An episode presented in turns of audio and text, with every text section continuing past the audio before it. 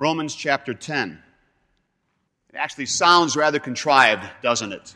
I mean, if someone had decided to pick a text for the beginning of another school year at the SEM, a text for the first campus wide celebration of the sacrament of the altar in the new fall term, you could hardly find one more relevant than Paul's powerful rhetoric of Romans 10. And while it has all the markings of a free text, it is, in fact, only the latest noteworthy example of the remarkable relevance that is so typically the reward of faithful obedience to the pericopal system.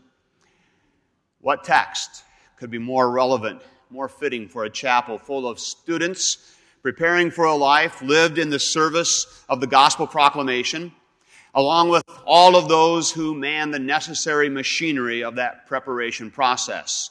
What could be more relevant than the spirit driven prose of Romans 10?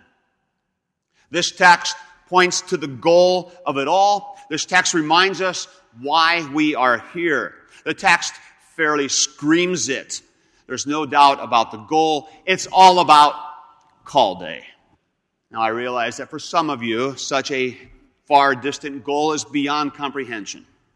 You have your sights more realistically aimed at your goal.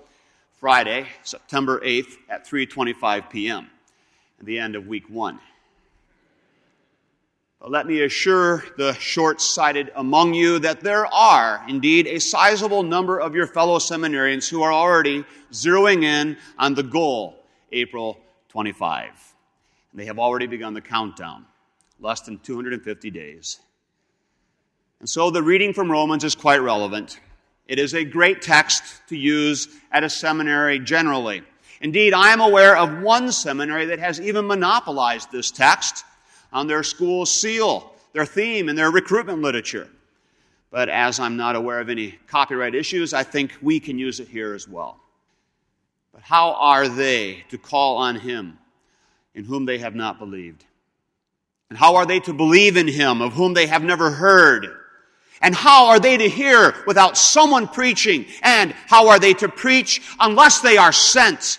The logical force of Paul's argument is wonderful. It packs an intentional and an effective rhetorical punch. You hear the words and you can't help but deny the re- conclusion. You can't get away from it. The response is inevitable. No preacher, no gospel, no faith, no salvation. It is a terror and a tragedy that must not be permitted. Someone needs to preach. Someone needs to be sent. The gospel must go out.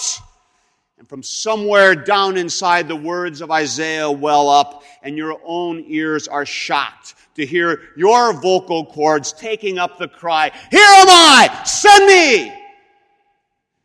Good rhetoric will do that. The Holy Spirit will do that. Someone has got to go. Send me. Call day. It's all about call day.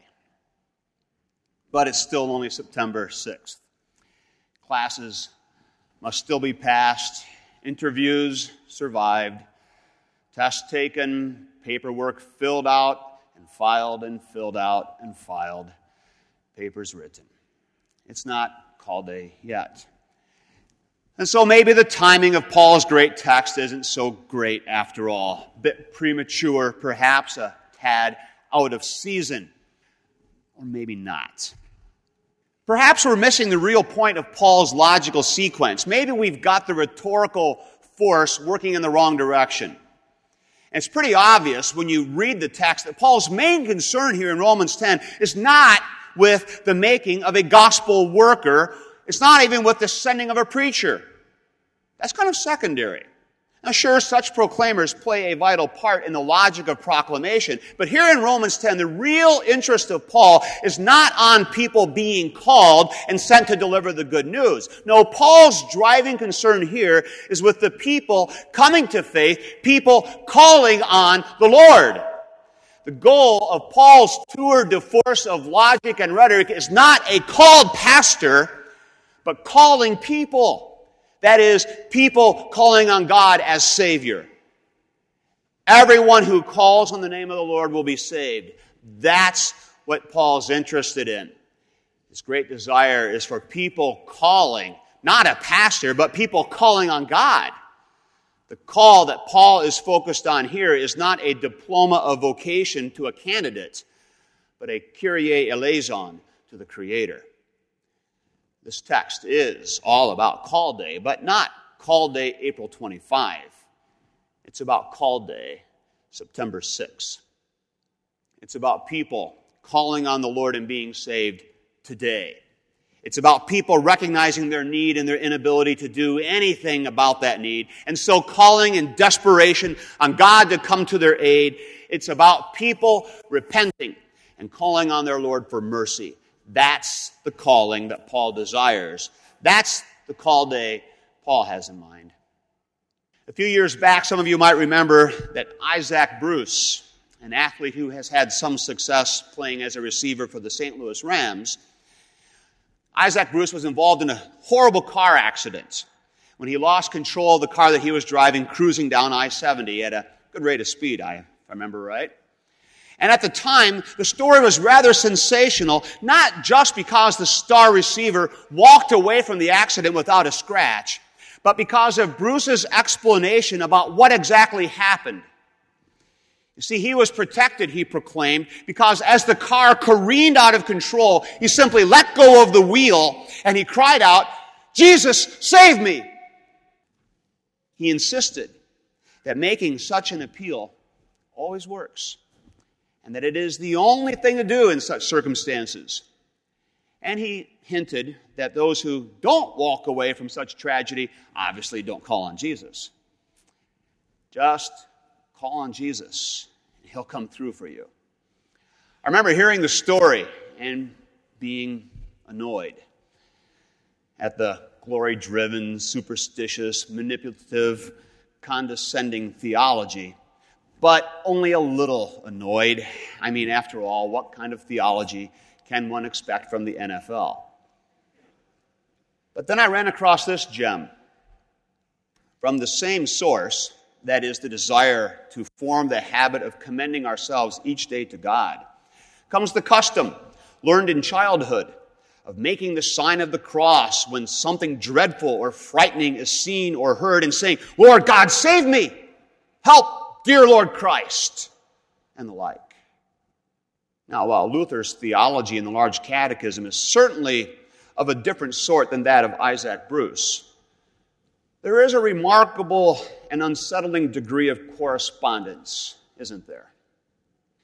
Maybe the fact is that Bruce is a more adept theologian than I had initially thought. Maybe perhaps even unwittingly, Bruce actually stumbled onto a profound truth.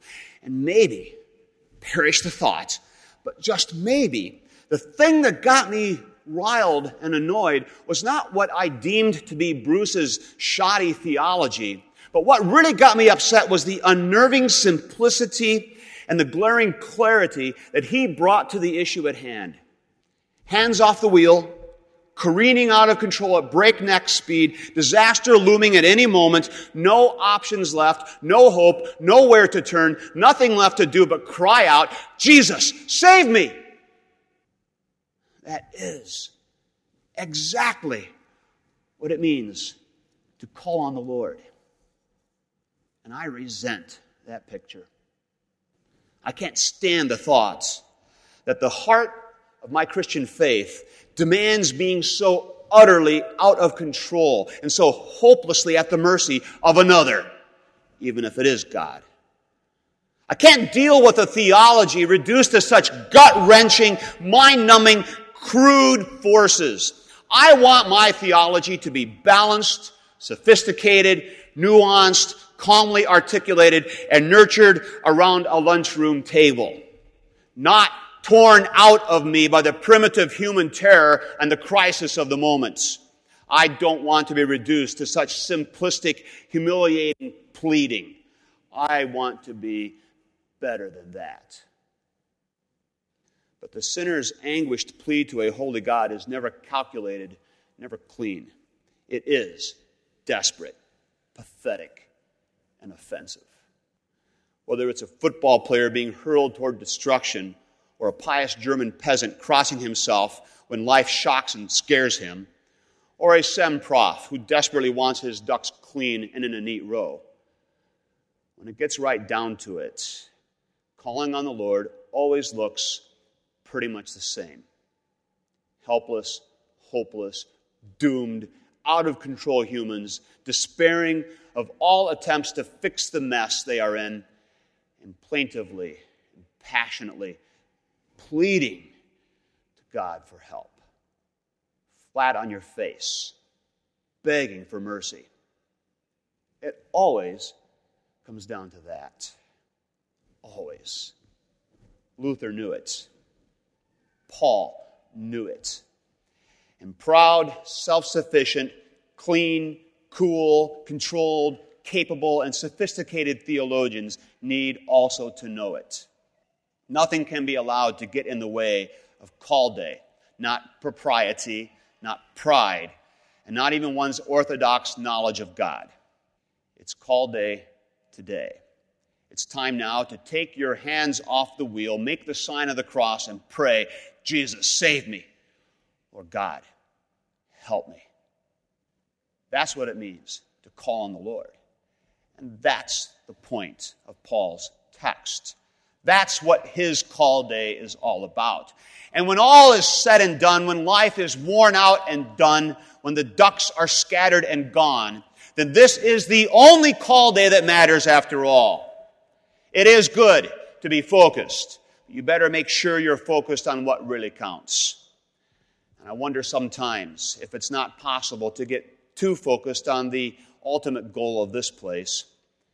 Spring call day and the goal of preaching the gospel do matter a great deal. But maybe that goal sometimes just gets too big. So big that we lose sight of the more basic and immediate need of simply being on the receiving end of the gospel proclamation. Don't ever get so caught up in the idea of being God's gift to the church that you forget about receiving God's gift to you. The gift of the gospel is here now. It's call day. Call on Him, and you will be saved. Amen.